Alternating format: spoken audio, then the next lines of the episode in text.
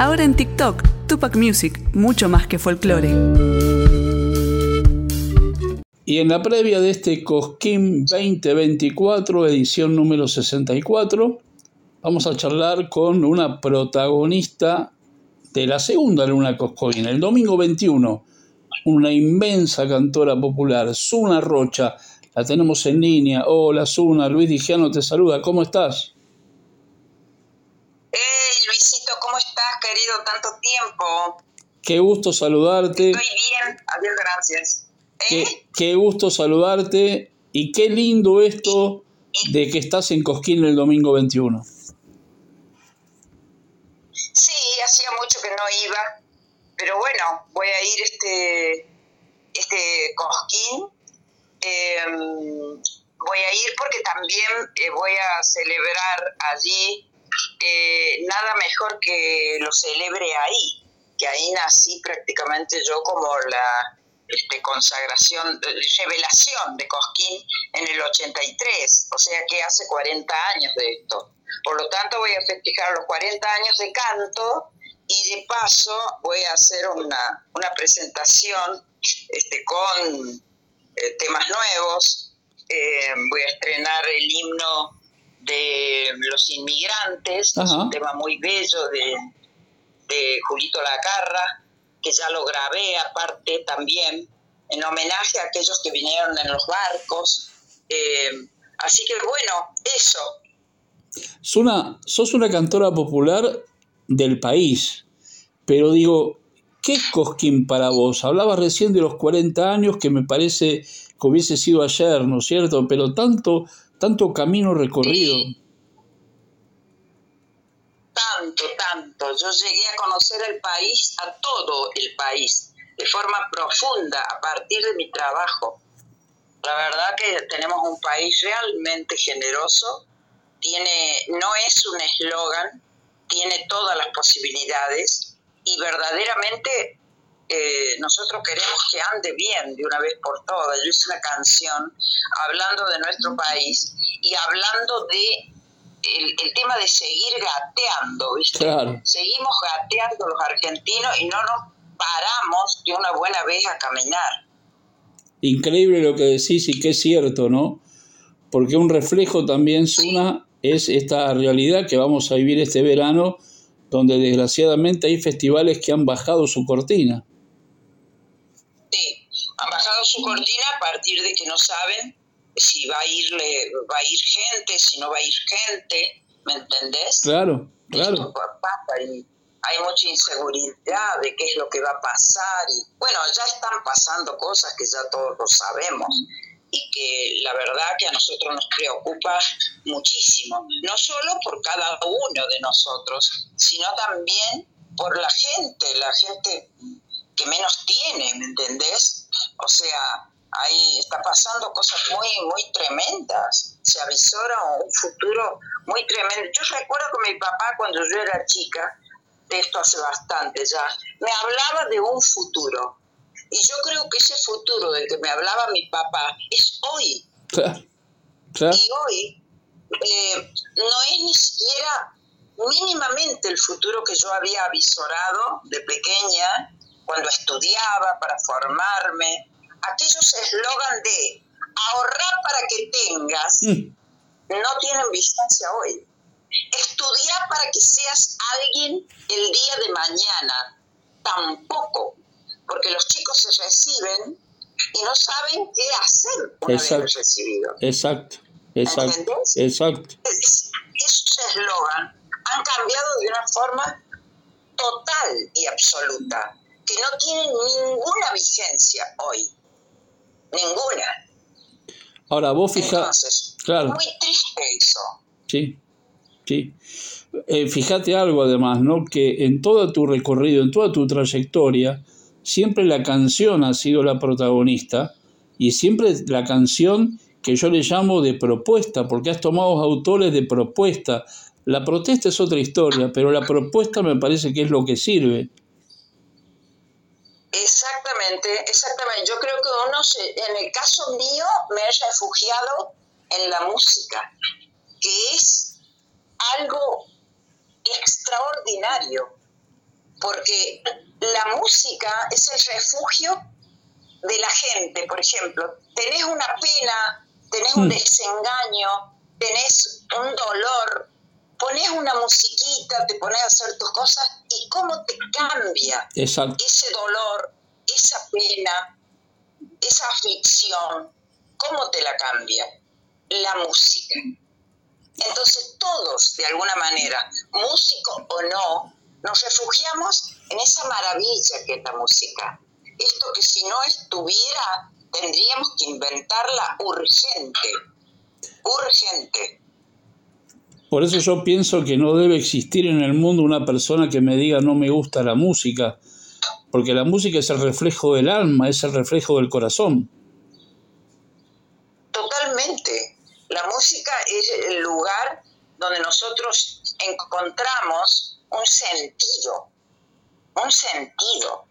Es decir, mi mejor actuación fue sin micrófono con una guitarra en Pampichuela, en Jujuy. Qué lindo. ¿Me entendés?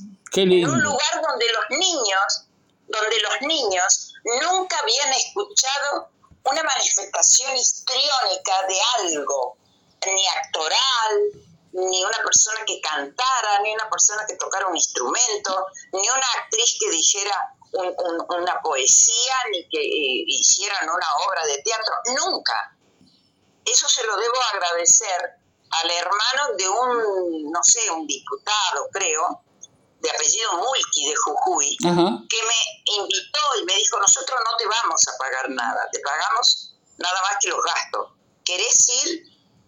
a un lugar donde nunca los chicos escucharon nada. Y entonces le dije, sí, quiero ir. Ahí lo hablé a, Walter Soria, que en ese momento tocaba conmigo, y, le propuse y me dijo, sí, encantado. Fuimos y para mí fue la mejor experiencia, ¿sabes por qué?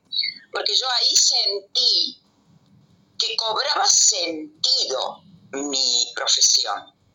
¿Me entendés? Claro. Que tenía un sentido mi profesión de hacerles pasar a esos niños, por lo cosas que no, no conocían el aplauso.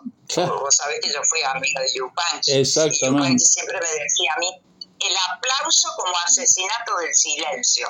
Me sabía decir Atahualpa. Qué bárbaro. Bueno, esos niños nunca, no sabían que había que aplaudir después que no cantara. Y a mí me parecía que era que no les gustaba. Y no, les gustó pero era de una timidez y aparte no sabían que después del aplauso nosotros, en nuestra cultura está establecido que se aplaude, ¿me entendés? Claro, O sea, fue para mí muy emocionante, muy emotivo. Eh, Era en las yungas, allá arriba fuimos con una chata tracción delantera para poder subir para allá, después del ingenio Ledesma en, las yungas de Cujeñas. Uh. Y la verdad que fue para mí la mejor experiencia. De, en algún diario muy conocido me pidieron alguna vez que contara anécdotas sobre, sobre mis actuaciones. Y, una de las anécdotas que conté fue esa, porque verdaderamente este, te cobra sentido para mí cobró mucho sentido. Tal cual, tal cual. vos tenés una, una, magia muy especial en Cosquín, porque yo siempre digo que cuando subís al escenario, en la parte festivalera que, es, que tiene obviamente eh, Cosquín, pero es como que se hace un teatro cuando vos cantás, ¿no? Como que te escuchan y te sienten y vibran y también, bueno, hacen las palmas cuando hay que hacerla, pero es como que tu repertorio los envuelve. Sí, eh, es decir, a mí siempre, ¿cómo decirte? Me fue bien con la gente. Yo nunca le, propuse a la gente palabras que, toque las manos, que golpee las manos. A ver, esas palmas, las palmas, las palmas. No, al, contrario, al contrario. Claro. Creo que uno debe ganarse el aplauso con lo que hace, no asusar, sí me gustó, como me gustó bailar siempre. Claro, claro. Me, gusta moverme en el escenario al compás de esta música que es una... Me acuerdo que Yopanqui me decía, no me la baile, mija, no me la baile. Y entonces yo le dije, y yo le contesté, eh, para usted es fácil porque usted tiene la guitarra en la mano, pero yo no puedo estar bailando una chacarera que tiene semejante movimiento, eh, eh tiesa. Y me miró y me dijo, tiesa, ¿cuánto hace que no escucho esa palabra? Uh, uh, uh, uh. Aparte esa, esa mirada penetrante de Donata, ¿no?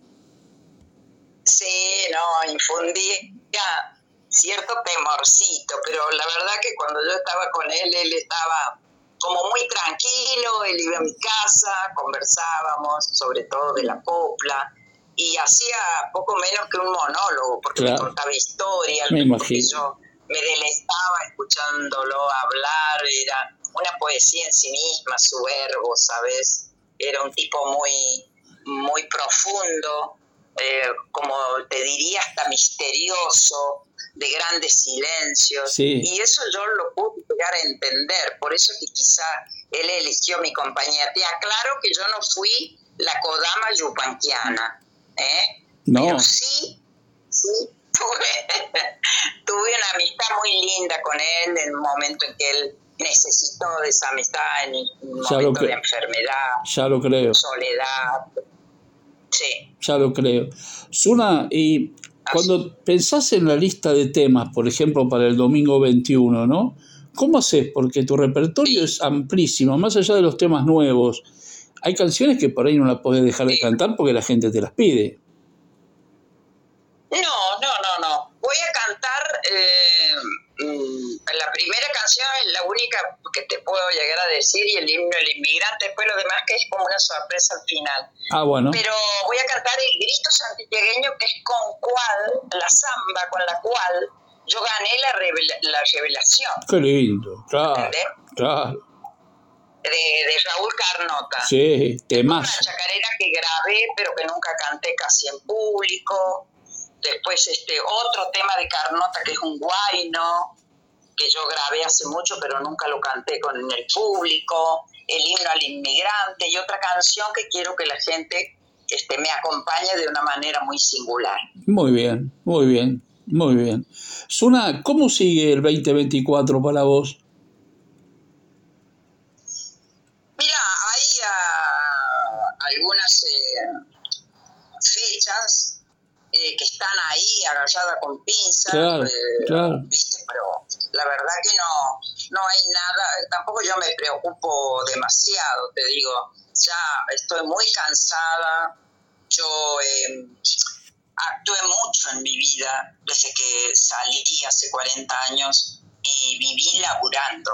Mm, yo me acostaba siempre temprano, siempre me he cuidado mucho la voz, tengo la voz casi entera. Totalmente. Este, por supuesto que ya no puedo dar, no puedo cantar como cuando tenía, eh, qué sé yo, 27 años, 28, 30, 40. Pero estás este, espléndida, la voz es... todavía, por eso es que, sí, no, patética arriba del escenario, no, no me gusta. La voz está Pero espléndida. sé muy bien que esto es una profesión que tiene un tiempo como los jugadores de fútbol, un tiempo y hay que retirarse, saber retirarse, ¿viste? Y hacer otros trabajos. Yo quiero hacer, por ejemplo, a partir de ahora, empiezo con unos cortos que los voy a subir a YouTube contando todas estas cosas que yo te estoy contando a vos. Lo de Papichuela, ¿me entendés? Qué lindo, qué lindo es eso. Sí.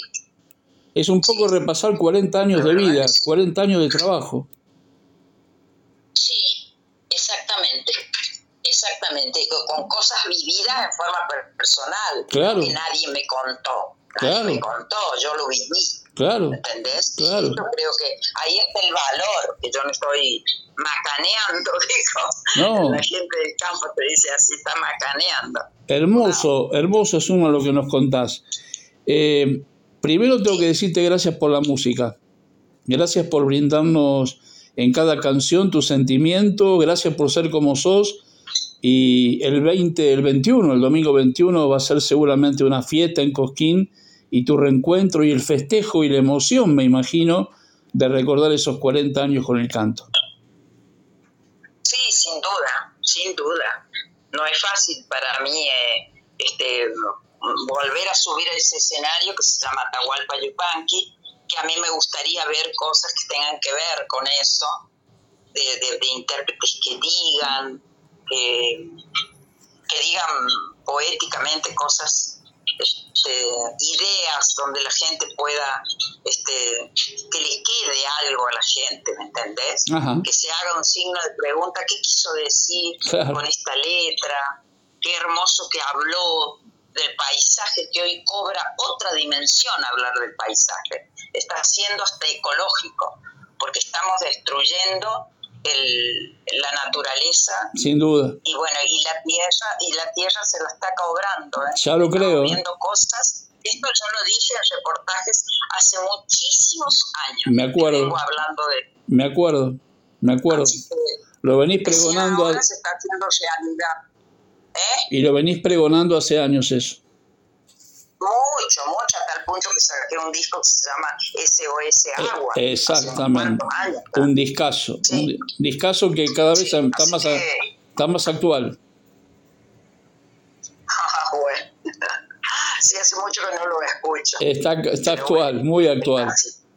Suna, inmensas gracias por permitir entrar en tu casa un ratito hoy. Gracias, Lo mejor para el domingo, ahí vamos a estar si Dios quiere. Te mando un abrazo grande y nuevamente te digo gracias por la música. Muchas gracias a vos, gracias por llamar. Te mando un abrazo grande. Chao, siempre. Cariño a, a, los oyentes. Gracias a vos. Buen año, a pesar de todo. Igualmente para vos. Gracias. Quien piensa y escribe una canción no solo pone la letra para decir o las notas para cantar, abre también su corazón para contar el tiempo, el lugar y la historia de muchos. Ellos cuentan en canciones las penas y las alegrías, el amor y el sentir de nuestro país y su gente. Cuando escuchemos cada canción, pensemos que alguien hizo la letra. Alguien hizo la música. ¿Tomamos mate? Elegí yerba mate Don Omar, de sabor suave y súper rendidora. Carga tu mate de energía. Don Omar te acompaña todo el día.